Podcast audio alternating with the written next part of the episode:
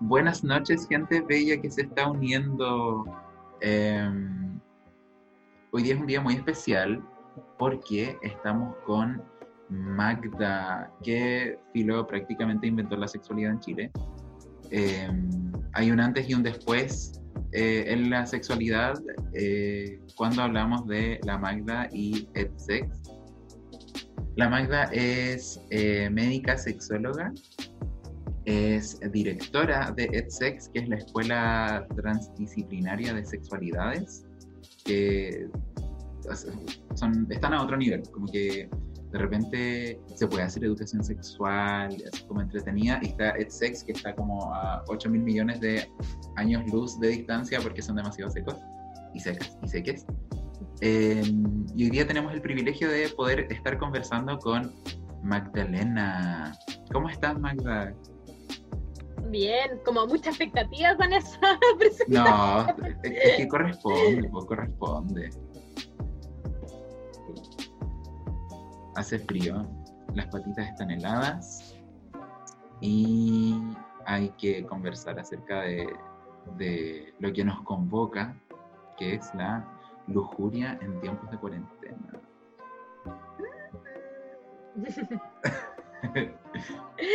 Qué buen título le pusieron además. Es que no, nos entusiasmamos igual, así como, como tantas cosas que podemos hablar.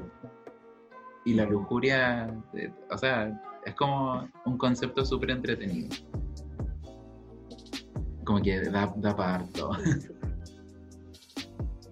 Em, Magda, eh, me gustaría que nos pudieras comentar acerca de tu trabajo, eh, cómo, cómo, nació Sex, desde cuándo eh, comenzaste con tu activismo eh, para la educación sexual.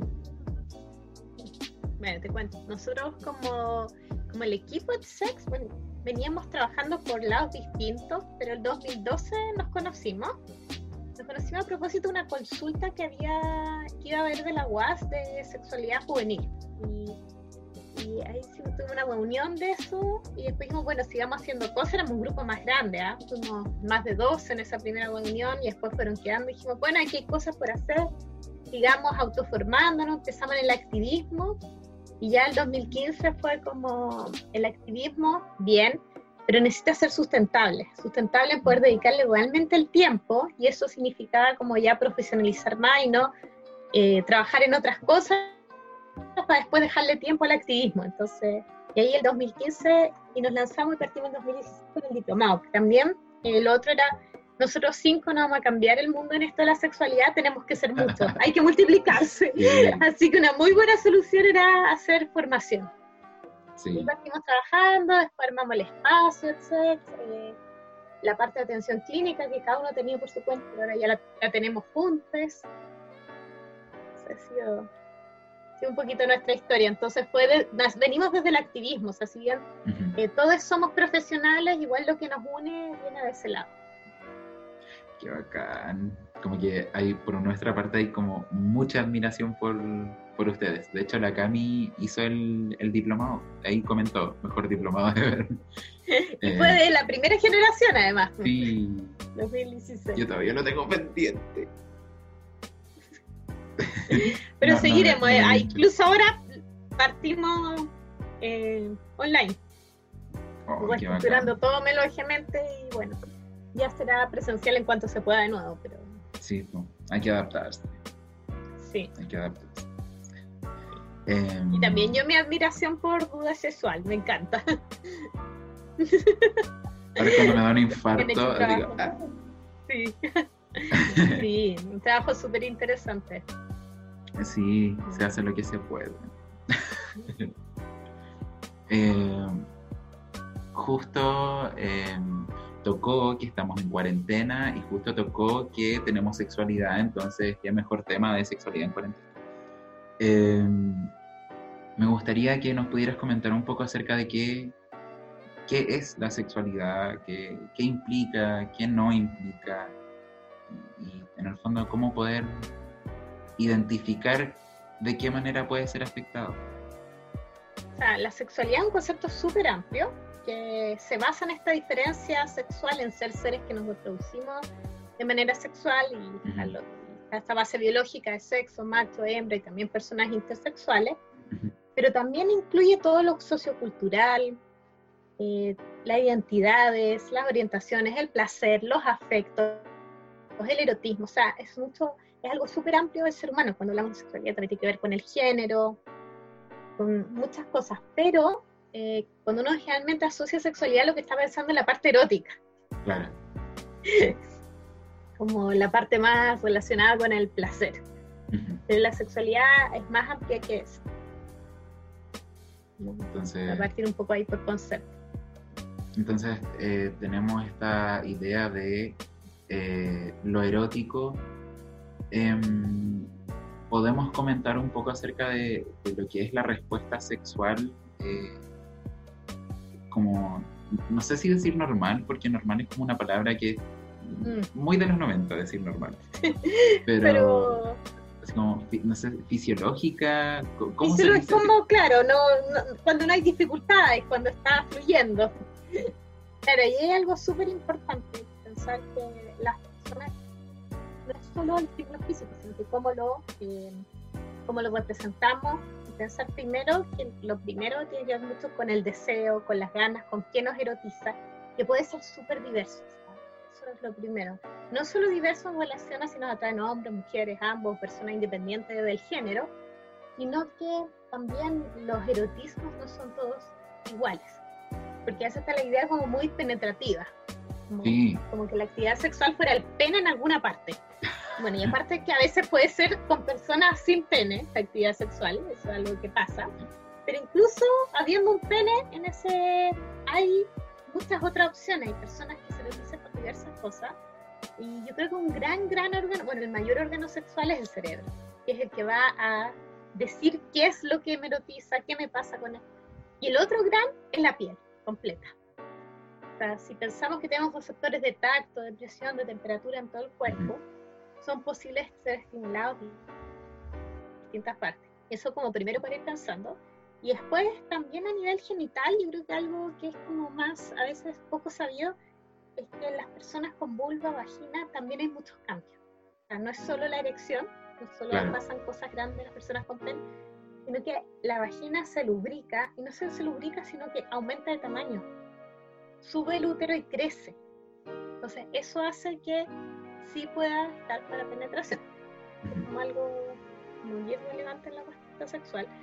Lo otro es que son muy diversas, como decir, ¿qué estímulo, qué nos gusta, los tiempos, incluso la misma persona, o sea, cuánto tiempo te demoras en excitarte, en llegar al orgasmo, si tienes uno o más orgasmos, eso es súper diverso. Y entonces, lo otro, y lo otro importante es que a veces uno piensa en los aspectos, están los aspectos de placer, la actividad sexual, que puede ser con o sin orgasmo. O sea, no, no es necesario el orgasmo para que sea satisfactoria una actividad sexual. Puede haber una muy buena sin orgasmo, sí. Probablemente si alguien nunca tiene orgasmo se va a empezar a frustrar, ¿ah? pero algunas veces sí, otras no, puede ser súper bueno igual. Otro punto importante es que no solo nos motiva y nos lleva esto de lo erótico, del placer erótico, sino que también hay otras recompensas como no sexuales. Eh, la sensación de bienestar en general, la sensación de intimidad cuando hay una otra persona, como esto vincular. Eso también nos motiva. Y ahí en la respuesta sexual también importante, hay los nuevos modelos después del 2000 son circulares. La gracia de la circularidad es pensar que lo que pasa al final, o sea, al tener placer sexual y otras satisfacciones no eróticas, eso te va a llevar a volver a tener ganas, porque si no hay placer, si no se disfruta, obviamente porque va a haber ganas. Y lo otro también es que a veces, eh, si bien los modelos como más lineales antiguos mostraban siempre el deseo antes del, de la excitación, a veces pueden ir como juntos, alguien puede partir excitándose sobre todo eso cuando ya hay un vínculo, de repente estás con la persona y empieza a pasar algo y te empieza a excitar y empieza a dar ganas. Probablemente hay muchas de las personas que no escuchan le ha pasado. Yo creo que antes de seguir es súper importante poder compartir esta, como estas imágenes que son los modelos antiguos que se describían respecto de la, de la respuesta sexual y es como lo que lo que nos comenta Magdalena, que pasó de ser más lineal, así como más graficable, a eh, cuestionarse un poco esto, que eh, quizás eh, la respuesta sexual no es una receta de cocina, no es como sigue las líneas, sino que es más como circular. Sí, y también pensar como todas estas, hay prácticas sexuales eróticas que son alternativas y no son las más tradicionales, personas que practican otras cosas como las prácticas de dominación-sumisión u otros placeres muy diversos, o sea, no solo está lo no penetrativo, sino que está todo lo demás. Y para pensarlo así, y más que un placer malo, bueno, mejor o peor que otro, o sea, en la mirada nuestra, lo importante es que haya respeto a los derechos de las otras personas, que sea coherente también con lo primero, con lo que la misma persona quiere, con respetar a los demás, aunque no haya violencia ni vulneración de derechos, pero dentro de eso, eh, lo que satisface, lo que erotiza puede ser muy diverso. Sí. Em, con respecto a, lo que estábamos comentando, eh, recién de, esta, de estas etapas que se describen y modelos lineales, ¿de qué manera pueden verse afectadas estas fases en tiempos de cuarentena? ¿O qué, es lo que... No, sé si, me explique bien. Mm, ¿Qué pasa en este contexto? Yo creo que es mm. importante entender en qué contexto estamos. Que la cuarentena implica que estamos en una pandemia. O sea, estamos en, una, en algo que está pasando, que es incierto, cambiaron las rutinas, eh, hay personas que también han perdido el trabajo, hay temas económicos, sociales complejos, es el enfrentamiento con la muerte también. Eh, también eh, ha pasado algo también con la carga doméstica. ¿Qué pasa? en las casas donde hijos no van más a la escuela y hay mucho más de la crianza sola y muchas personas que algunas quizás tenían apoyo doméstico o no tenían apoyo doméstico, pero por ejemplo almorzaban fuera, en el casino de la empresa, ahora toda esa comida es en la casa. Están todo el día en la casa y se ensucia mucho más, entonces hay una carga mayor de trabajo doméstico. Eh, también qué pasa es distinto eh, para personas también las situaciones. Si alguien está en pareja con la pareja en cuarentena, si alguien tiene un vínculo pareja, está afuera, si alguien tiene un vínculo ya más polimoroso, qué pasa con los distintos vínculos, con quién decidió, por ejemplo, en cuarentenarse, con quién no. Eh, para las personas quizás solteras o con otro tipo de vínculo, más como amigos comentaban, o otros, cómo se manejan a cada distancia. Entonces, yo creo que hay una diversidad de cualidades, pero en general lo que la mayoría de la gente está sometida más estrés. Eso sí, eso sería como más... Y el estrés, por un lado, eh, a muchas personas, y es bastante frecuente, les baja el deseo pero a otras las prende. O la misma persona puede pasar por periodos distintos dependiendo del momento. Entonces, entender que va pasando eso, que tenemos otro elemento más. O sea, estas son, eh, el hecho de tener cambios en la libido son eh, cosas esperables dentro de como una respuesta al estrés. No es que así como, no es para preocuparse así como, hoy no tengo de este, o pero estoy estresado, pero no tengo de este, o como que no, no es no, es muy... No es para preocuparse. Y, a veces hay gente, bueno, ¿y cómo andas de ánimo? ¿Cómo estás durmiendo? Y al final se han alterado otras cosas más. Y lo otro en pareja, si cuando hay parejas estables, el estar en una rutina no es muy erótico. Entonces parejas que quizás salían, tenían otro espacio, ahora están en una rutina que es menos estimulante. Claro. O hay parejas, también pueden pasar distintas cosas, otras parejas quizás se veían poco y ahora al estar más juntas eh, aparece más deseo o aparecen más conflictos y eso también, oye, no tengo muchas ganas porque como estamos. Entonces, son respuestas bien diversas y hay que tenerse paciencia. Yo creo como entender que estamos en un periodo excepcional. Eh, no tener como la misma presión de funcionar, entre comillas, normal en un contexto anormal súper importante primero tener, tener claro qué es, como cuál es la respuesta habitual cuando no hay pandemia, cuando no hay, no hay coronavirus dando vuelta. claro, la de una, una une misme, o sea, no, tampoco la habitual así. Yo creo que aquí es importante también saber que los niveles de deseo, de relevancia que se le da a la sexualidad son diferentes. O sea, hay personas que tienen nivel de deseo muy alto, basal, y otras que tienen uno muy bajito, hasta personas que no les interesa la parte erótica. Las personas sexuales que no, quizás no querían compartir eróticamente con otras personas. Y entonces, y no es que esto esté mal o bien, sino que también entender dónde está uno, aceptarse y ser coherente en las decisiones que se toman. ¿Y qué, qué, consejo podrías darle a las personas como para poder comenzar a entenderse a uno mismo con respecto a, al erotismo, ya sea propio o inducido por otras personas o, o qué sé yo? Bueno, quizá lo primero es escucharse, como a veces estamos también en tanta vorágine en este contexto y todo, como tiempo de calma, igualmente qué quiero, no qué, debe, qué debería querer o cómo mm. debería ser mi erotismo en este momento, o sea, escuchar qué me está pasando.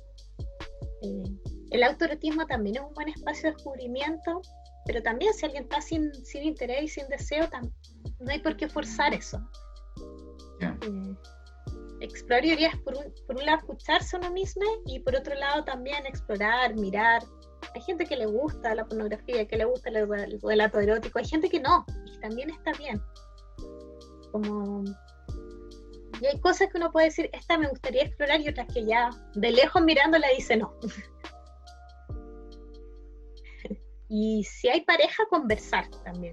Como conversar qué queremos, qué nos gusta, qué nos está pasando en este contexto. Mm, entonces, eh, con respecto a las otras etapas de, o las otras fases dentro de la respuesta sexual, eh, por ejemplo, ya hablamos de la fase de deseo. Em, ¿Qué podría ocurrir? Eh, porque puede pasar que yo siento deseo, pero después ahí se queda podría costar, por ejemplo, la otra parte de la excitación, de que si estoy muy estresada, esto me cuesta excitarme. Y eso podría ser, por ejemplo, dificultades de lubricación, de erección, entonces también darse los tiempos. O que sea, lo otro que le pasa a algunas personas con el estrés, no es que no se exciten, es que les puede cambiar los tiempos. Que si parto un nivel de estrés más alto, puedo necesitar mucho más tiempo para lograr llegar al mismo punto de estímulo que antes. Eso es súper súper importante poder reconocer eso eh, para que no vaya en el fondo a culminar en, un, en una frustración o confundir eso con una disfunción sexual. Sí, y también saber que, que, en alguna vez no funcione, no pasa nada, eh, porque se toma como muy grave, y, porque ¿para qué es la actividad sexual en general? Puede que haya personas, hay momentos en que alguien la hace reproductiva, pero es lo menos. La mayoría de la gente, ¿por qué tiene hacer eso? o sea, ¿cuántos, ¿cuántos cuerpos sexuales son buscando reproducción de la, de la cantidad que hay? Un porcentaje bajito. Es sí. Después la mayoría de los otros, ¿para qué son? Para pasarlo bien, para disfrutar, por placer, por, por la parte vincular, por sentirse con alguien más o consigo misma. O sea, por ejemplo, con el autoerotismo también, como te pasa con lo vincular con uno mismo. Entonces, no es, pero a veces sale, y sobre todo en la pornografía o en esta sociedad que tenemos que es bien como del éxito y la meta, como, como que hay que hacerlo bien, llegar a algo. Como la actividad sexual como más como una tarea y una meta en vez de un disfrute. Yo creo que ahí es algo que a veces afecta, como hay que hacerlo bien. Sí, es súper importante ese punto porque es un punto muy enseñado y también que habitualmente se tiene, eh, como muy bien lo dijiste al comienzo, que son relaciones sexuales que tienen el orgasmo así como y particularmente el orgasmo de, eh, de, la persona con pene o el, hombre en este caso que viene así como de un historial uh. sí bueno y ahí también con el tema del orgasmo, es importante que las personas con vulva, eh, la vagina a muchas no les va a desencadenar el orgasmo, porque la parte más sensible es el clítoris. Entonces, y no se estimula bien en la penetración. Aquí hay un comentario que nos llega que dice, y con los niños en la casa y los ánimos perturbados puede costar encontrar la privacidad. Absolutamente, o sea, encontrar la privacidad para algunas personas puede estar siendo difícil si está toda la gente en la casa y a veces están con familiares, también familias más extensas. Entonces, es tema. Yo creo que ahí, si hay interés, hay que tratar de ver lo más posible con el contexto que se está. Y si se puede también romper la monotonía, hacer una cita dentro de la casa. Pero eso sí es que se puede, porque a veces hay casa, o sea, no todas las valías son así. Pero, pero yo creo que si se puede, es bueno hacerlo. y si están los hijos, no se buscan el horario en que están durmiendo, pero además está todo el cansancio. Eh, yo creo que hay muchas personas ahora que puede ser, eh, no es que no tengo ganas, que tengo ganas, pero prefiero dormir. Ay, sí. Que también pasa con, con, el encierro y como parte de una respuesta frente a un factor estresante es el evadir a través del sueño. El evadirlo, el evadir el pensar en la pandemia o pensar en el estrés, así como, pues me duermo esas son algunas personas y otras que están con insomnio. Entonces, a, lo mismo que con el tema del deseo que puede haber subido bajado, el sueño puede haber subido bajado, y es importante si se está con algún tipo de vínculo de pareja, pareja, conversarlo, porque en qué estás tú, en qué estoy yo, cómo nos acomodamos. Pero sí, pues, así como hay gente vez que también la subió el apetito, o sea, si nos han cambiado las otras cosas, ¿por qué no va a haber afecto en lo? Claro. Claro, o sea, un, un ámbito más en nuestra vida. Sí. Y a veces se olvida como que hay personas que piensan como que funciona aparte, automático. Em, me gustaría engancharme de acá de, uno de los comentarios que nos hacen, que em, hacerlo bien, me imagino que tener un, un, encuentro erótico con otra persona o incluso con un mismo tiene que ver con la hegemonía de descuerpes. Eso igual es un tema súper importante, también muy impuesto. Eh, ¿De qué manera nosotros podemos em, como hacerle un frente a eso, eh, hablando ya desde la autoestima, desde la, autopercepción, eh, como para poder lograr una, un, deseo no solamente con la otra persona, sino que con uno mismo? ¿Cómo podríamos enfrentar eso? yo creo que acá es bien importante dejar de, y puede ser un trabajo largo, ¿ah? porque estamos muy socializados en eso, de mirarse como con estos ojos de cuál es el estereotipo de belleza, de cómo uno se tiene que ver, y empezar a mirar el propio cuerpo con cariño. Eh, porque es un espacio donde nos movemos, somos nosotros. No tiene que más bien disfrutarlo desde lo que podemos hacer, desde sus potenciales, desde la capacidad que tiene de sentir cariño, de moverse, de compartir eróticamente. Ahí, y es un trabajo que puede ser largo porque estamos muy metidos en esto de cómo tiene que verse un cuerpo. En eso también la pornografía como más masiva suele también mostrar cierto tipo nomás de cuerpo. Entonces, buscar y empezar a querer los propios cuerpos, buscar otros referentes. En el arte hay. Y está. ¿Me escuchas? Sí, sí, te, quedaste pegada, pero se escucha, Regi. Ah, ya. A mí me pasa lo mismo, está pegada la imagen, pero por lo menos se escucha. Entonces, eh, buscar otras imágenes. Eh, eh, como decía el arte, hay otros cuerpos. Eh, buscarse, buscar también las potencialidades, porque a veces se suele, cuando ya uno sabe que algo funciona, en una misma o en otra persona, ah, toco aquí, toco acá, esto funciona, pero ¿qué pasa con otras partes que a veces se nos olvidan del cuerpo? ¿Qué tan erótico puede ser, por ejemplo, una pantorrilla? ¿Cómo se siente? O sea, darse, eh, porque a veces se piensa como en variedad y se piensa cosas como muy exóticas, con muchos elementos, eh. pero, pero se nos olvida cosas más sencillas para partir, como pensar que tengo una piel completa para estimular. Sí. Yo creo que darle el espacio de disfruta al cuerpo es también algo, es una manera. Y ahora, ojo que estando más en esta pandemia, más aislados socialmente, estamos tocando menos gente, tocándonos menos, menos abrazos. Y el tacto es fundamental. Entonces, por lo menos el tacto consigo mismo, hacerse cariñito, tocarse. Y si se está en pareja, con amistad, con otra gente que uno pueda abrazarse, tocarse en casa, hacerlo. O sea, aprovechar el contacto físico que sí se puede tener de todas maneras. Ahí eh, caemos en lo que comentábamos con Josefina en, un capítulo anterior acerca de la autoestima, que es súper importante reconocer eh, nuestros cuerpos como experiencias y no solamente como algo físico. O sea, nos, nos vivimos. Entonces hay que hacer ahí todo el trabajo de... No como algo que se ve de afuera, como algo que habitamos. Eh, lo que ahí también puede servir, por ejemplo, eh, darse espacios para experimentar más, no solo lo erótico, sino que lo sensual, lo físico. Por ejemplo, poner una, música que me guste moverse, bailar, sentir, eh, no viendo en qué paso estoy haciendo ni cómo me veo, sino que cómo siento el movimiento. son experiencias sencillas que basta tener un espacio en la casa y se pueden hacer. Sí, muy importante. Eh, principalmente porque eh, para poder eh, establecer relaciones con otras personas, no solamente sexuales, tenemos que tener claro la relación que establecemos con nosotras mismas, que es como toda una dinámica muy interesante que de repente no, nosotros ni siquiera la identificamos. Sí, eso pasa. Y tenemos también sociedad como muy de como escindirnos de nuestros cuerpos y de los placeres corporales.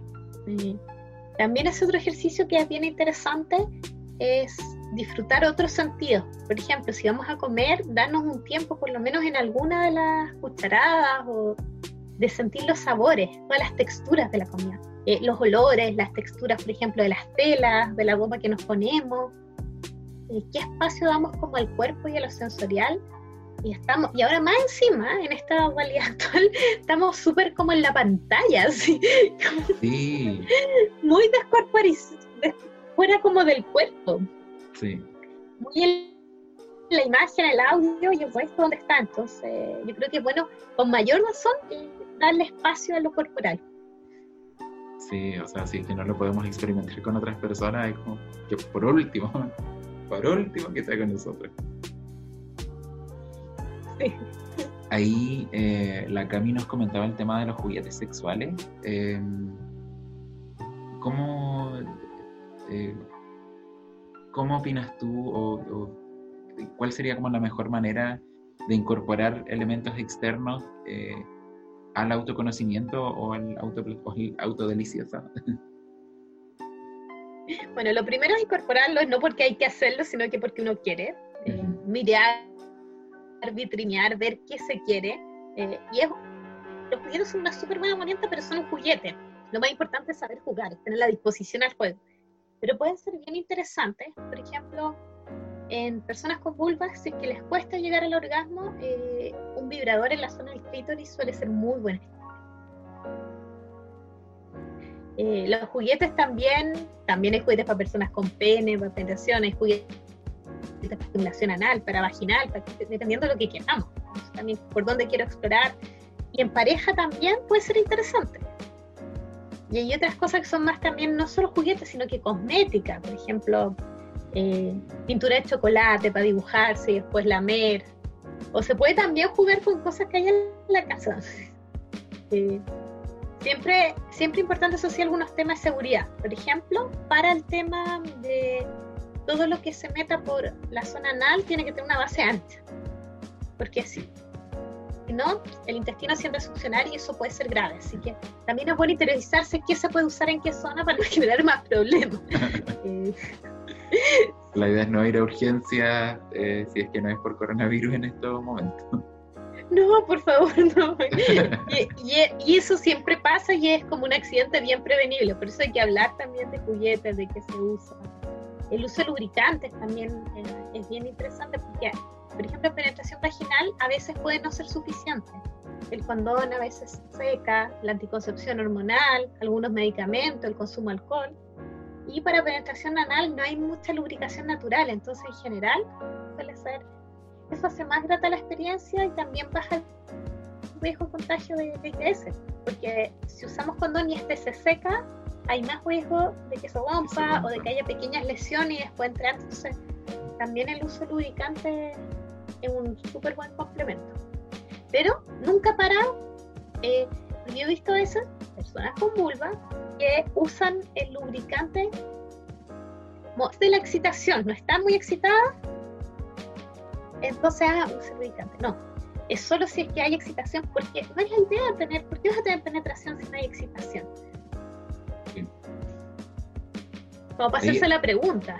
Ahí hay un tema súper interesante y, y, que estuvo mucho eh, en boga al comienzo de cuando se comenzaron a decretar las cuarentenas eh, por comuna, que es el tema de que se estaba haciendo que las mujeres principalmente estuviesen encerradas con sus agresores. Mm. Entonces, eh, qué bueno que, mencionaste el tema de la lubricación eh, cuando no hay excitación, porque podemos engancharnos de eso para comenzar a hablar de la violencia dentro de, la pareja y, no solamente la violencia física eh, o, psicológica, sino que el entender las relaciones sexuales como posible violencia sexual.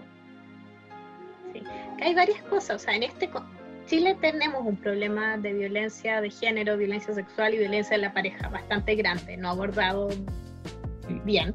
¿Y qué pasa en este contexto? Que tenemos más presión en las personas, solo puede agravarse, no va a mejorar. Eh, si pensamos en el tema de violencia de género, las mujeres, los lugares donde se suelen ser más violentadas es los espacios íntimos.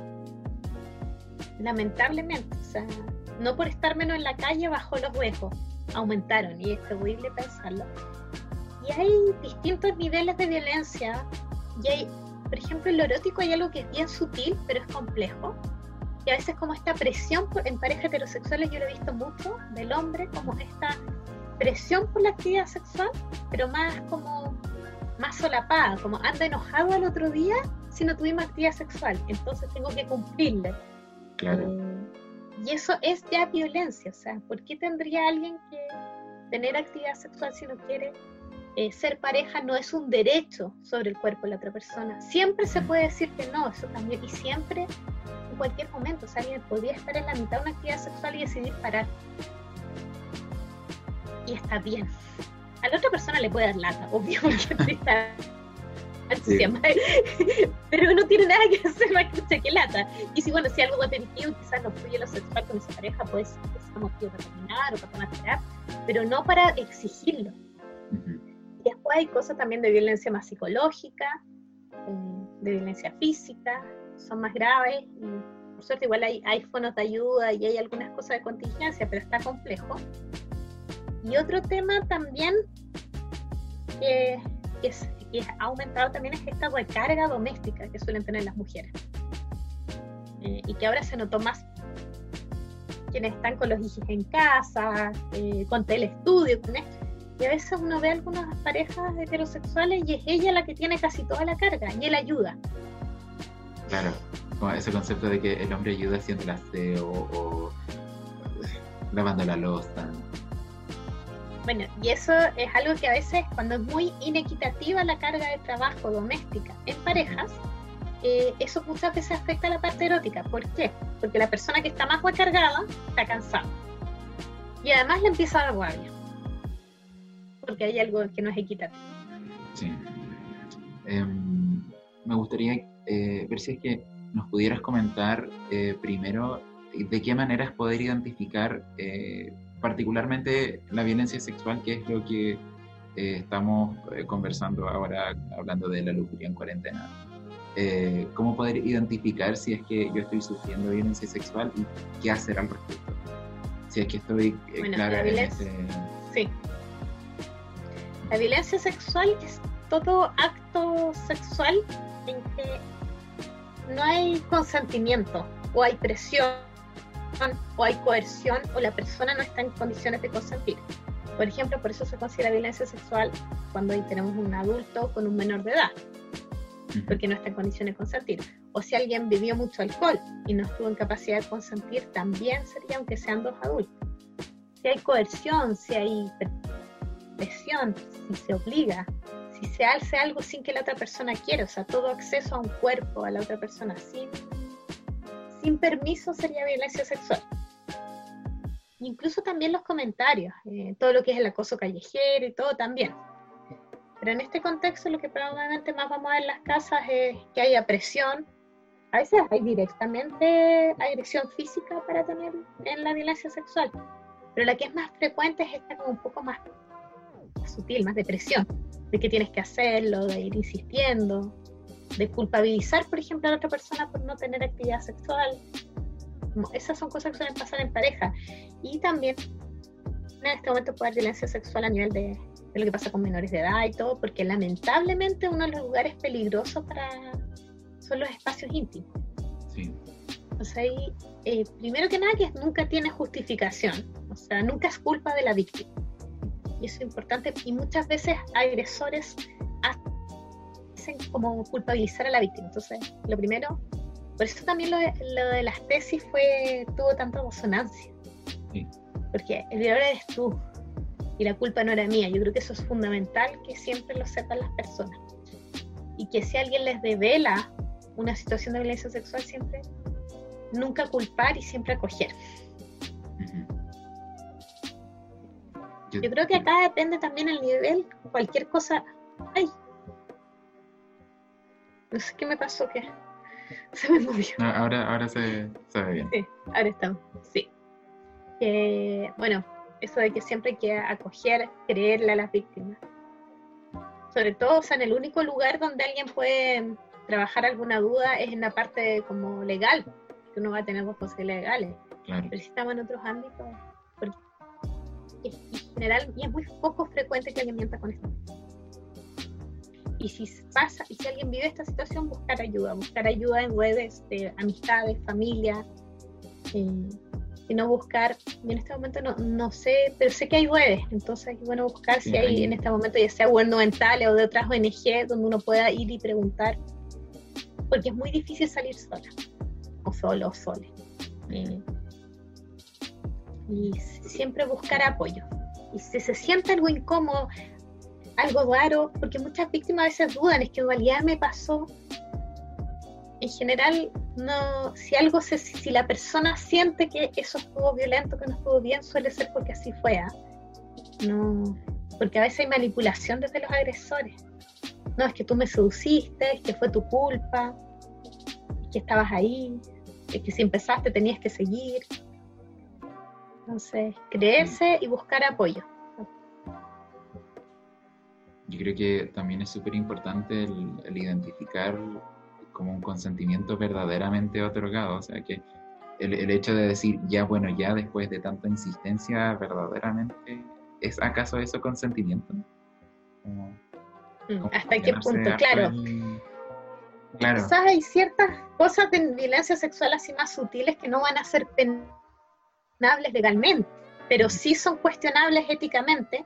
Y también eh, entender que se puede decir que no, porque también hay personas que no es que sean violentadas por el otro u otra u otro, sino que no son capaces de decir que no, entonces dijeron un sí que no querían. Mm.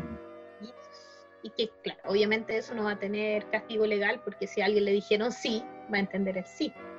Pero es poder reconocer, ahí puse la cama y volvemos al deseo, poder reconocer cuando realmente, poder decir que sí cuando quiero y no cuando no quiero, claro, con sentimiento de deseo. O sea, lo hago porque quiero o porque bueno ya porque a veces detrás de un sí hay un bueno ya. Y al final, en general, eh, esos buenos ya a veces terminan bajando más el deseo. ¿Por qué lo terminan eh. bajando? Porque alguien está haciendo algo que no les gusta o también consienten en prácticas sexuales que no les gustan. Si a mí una práctica sexual no me interesa, no tengo que hacerla porque quiera mi pareja. Ya sea un vínculo largo, ocasional o lo que sea, ¿no? no hay como una obligación. Qué importante identificar eso. Em, siguiendo con, el tema de, estar en cuarentenados, en cuarentenadas, en cuarentenades, eh, hay un tema muy, muy importante que nunca se considera porque adultocentrismo, pero es el tema de la sexualidad y el erotismo vivido en adolescentes. Em, mm. ¿de qué manera eh, o qué consejos se le pueden dar a una, a una persona que está explorándose y justo le tocó como vivir la pandemia, así como el peor momento para, para explorarse por como toda esta falta de intimidad, que los papás ya no trabajan, que los hermanos ya no van al colegio. ¿De qué manera sí, es compleja la situación. Yo creo que lo primero es pensar como familia siempre en los espacios de intimidad de todas las personas de esa familia, no solo para lo erótico, sino que si estamos todos en la casa, a veces alguien quiere estar solo para estar solo, sola, sola, pero que también sea un espacio que pueda ser para lo erótico, o sea, que hay piezas individuales que no se, no se entra a la pieza sin golpear y sin avisar, o sea, dar el espacio para el autoerotismo. Claro, a veces cuando comparten entre hermanos se empieza a poner más compleja la cosa. pero quizás no molestar tanto si se demora mucho en el baño, o sea, ver ahí los espacios, pero pensar que la, la intimidad personal hay que respetarla.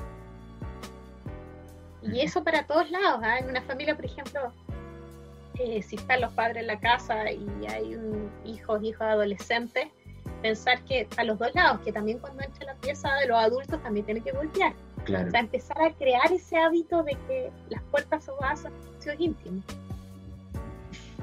Y son necesarios, o sea, mantener la puerta abierta y también eh, la educación un poco en, todo lo que es la seguridad para la exploración a través de cibersexo, que es la que ahora sería como más importante hablar.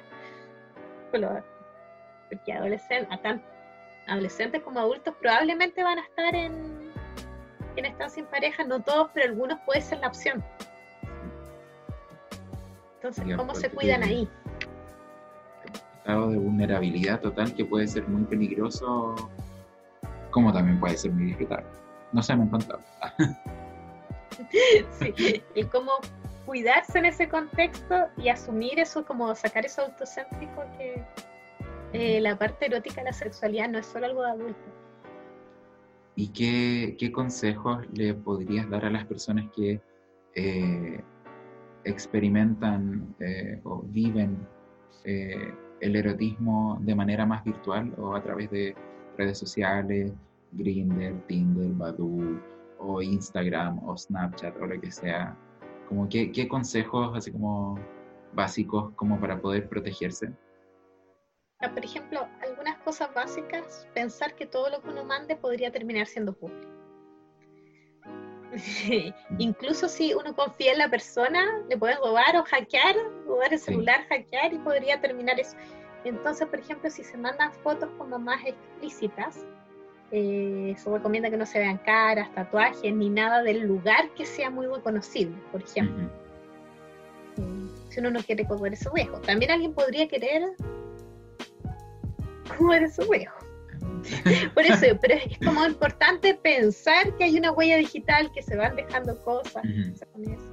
Hay aplicaciones también que tienen, que hay cosas que se borran más rápido también para ir viendo también ser, yo creo que es súper importante ser eh, primero sincero con uno misma de qué se quiere buscar.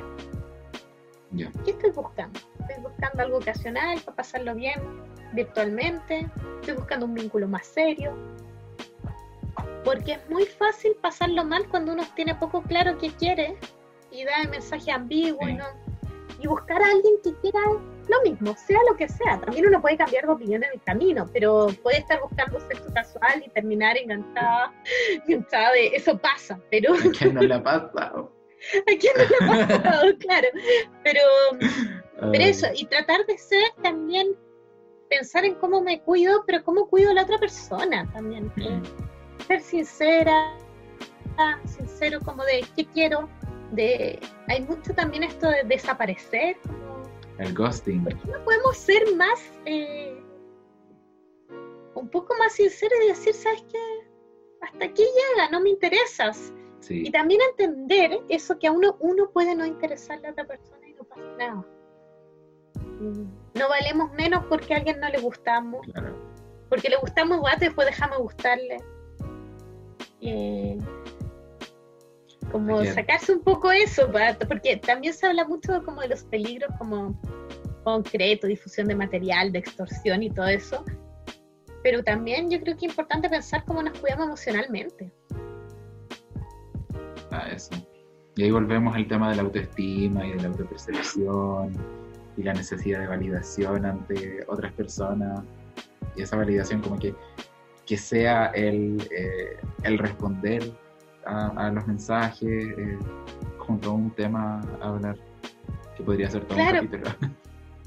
Sí, porque a veces se genera mucha ansiedad y angustia en eso. ¿sí? ¿Cuánto se demoró en responderme? ¿Está pendiente no está pendiente? O subió una historia a Instagram a esta hora, pero yo le hablé antes y no me respondió, entonces. Claro. Y eso tiene que ver también con los mensajes y la instantaneidad, no puede estar en otra cosa subiendo la historia. Que me responda rápido o no tiene que ver con cuánto le interesa o no. No lo sé, puede que sí, puede que no, puede que estén otras cosas. Y si no le intereso, no significa que yo valgo menos. Eso es también, yo creo que es súper importante. ¿Y no le vamos a gustar a todo el mundo? No, para nada. Nadie le gusta a todo el mundo. A uno tampoco le gustan todas las personas. eh, a la Cami hace un comentario muy verídico, eh, mm. que es de que me ha pasado. pero insisto, ¿a quién no le ha pasado? en algún momento. Yo creo que también en este contexto también de, de cuarentena es bueno saber qué anda uno buscando. Y si uno lo que quiere es afecto y cariño, quizás no es buscando sexo virtual donde va a encontrar afecto y cariño. Sí. Quizás si quiero afecto y cariño, mejor buscar amistades, familia, buscar en otros lados eso, que también es súper necesario. Pero ahí quizás estemos buscando contactarnos con nuestros amigos virtualmente, tenga más sentido.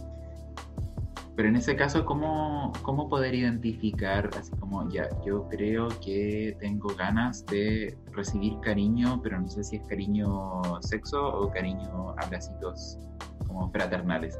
¿Cómo, cómo qué, principio, eh, cómo, cómo, saber en el fondo qué, qué es lo que quiero? Yo creo que es que ir explorando y viendo qué a uno le va pasando, no es algo, no sé, tan fácil de decir afuera. Pero lo primero yo creo que es saber que uno puede querer ambas cosas juntas, separadas, que pueden variar y que a veces eh, pasa como para algunas personas, por ejemplo, está mal visto. Por un lado, algunas más conservadoras sienten que tener deseo erótico sin lo afectivo está mal y cuando lo sienten se inventan que están enamoradas para poder, eh, para poder justificar que no, que no es, no es el amor de la vida, es el deseo. Pero también hay gente modesta esta idea de que está mal vincularse y todo, y que hay que ser distante, y niega lo que le está pasando cuando le pasan cosas que son más potentes que solo estar erotizado. Entonces yo creo que es aprender a conocerse, a escucharse y a aceptarse, porque no siempre a uno le pasa lo que uno quiere que le pase, que pasan cosas que a veces son complejas y dinámicas. Entonces, escucharse, sentirse yo siento que aquí, en este plan, de sirven bastante. Eh, conversar, contar lo que uno le pasa, una oreja amiga es súper buena estrategia. Alguien de confianza, que nos conoce y le contamos, no sé. Y también si alguien eh, siente que está haciendo cosas que están está muy apoyado en algo que no logra salir y, le cuesta, está muy complejo, a veces también buscar ayuda terapéutica puede ser la maraña ya es muy compleja no estoy pudiendo sola. Alguien que me ayude con esto, por favor. Em, yo creo que ahora es un buen momento como para que nos puedan hacer algunas preguntas, como para ir cerrando la transmisión. Em, es, harto el trabajo que, hay que hacer, como que de repente uno lo, lo miren menos o, o simplemente no se preocupa de, la propia sexualidad, no lo reconoce como un ámbito más de la vida. Entonces eh, es súper importante poder hablar de todas las cosas que podemos hacer y todas las cosas que podemos descubrir como para poder conocernos para no, no embarrarla después. Y si la embarramos, conocer qué hicimos que no nos gustó tanto y ir, porque yo siento que en la parte que hay como aún menos educación en la parte como afectiva y reconocer qué nos pasa. Completamente. Si bien es deficiente la otra, hay más información de cómo usar un condón, de, de cómo vincularme de manera respetuosa con otras personas, de cuidar, cuidarme. Yo creo que ahí hay un punto ético súper importante que es para mí que no importa si es por un momento o si es algo que me vinculo pensando en largo plazo, tratar a la otra persona como una persona que merece respeto, eh, como un ser humano válido y cuidar y cuidarme, aunque sea por esos ratos, aunque vaya a ser solo un chat erótico y no es más que eso, pero igual podemos ser respetuosos en eso. Claro, o sea, entender que en el fondo, por muy superficial que vaya a ser la interacción, reconocer que uno, una o une está interactuando con ese ámbito de una persona completa, o sea, no, está solamente hablando con el deseo de la otra persona, la persona en sí. Yo creo que si eh. pudiéramos realmente hacer eso sería mucho mejor el mundo. Sí. O sea, ser más sincero en qué queremos, en decir que, que, sí cuando queremos, que no cuando no queremos, en pensar que no hacer daño. Igual a veces uno hace hace cosas que dañan sin querer, pero por lo menos tratar de tener la intencionalidad. Creo que mucha gente en estos ámbitos hace daño porque tiene, no tiene claro lo que le pasa. Entonces da mensajes confusos y todo, pero, pero el problema está, no es que quiera hacer daño, es que tiene la ensalada interna. eh, Magda, eh, te agradecemos de todo, todo, todo, todos los corazones que tenemos en el cuerpo, con todo eso te agradecemos. Eh, de verdad, muchas gracias por participar, por haber accedido. Eh, gracias a EdSex por existir y de verdad ha sido muy, muy bacán poder conversar. Qué bueno, muchas gracias por la invitación y bueno, ahí le invitamos también a seguirnos en las webs de EdSex y sí. seguir haciendo cosas. Es necesario. excelente iniciativa, sí. Es necesario me gustó que le pusieran lujuria, así jugar con el Sí, así la gente no sabía que, de qué podíamos hablar. sí. Bueno, eh, gracias gente bella por escucharnos, por haber aguantado esta hora completa. Em, va a quedar la, la transmisión en nuestro perfil en Instagram TV y eh, también va a quedar en un ratito subida a Spotify porque, porque hay que usar todas las plataformas que existen. eh, nuevamente, gracias Magda, te pasaste. Chao, muchas gracias por la invitación.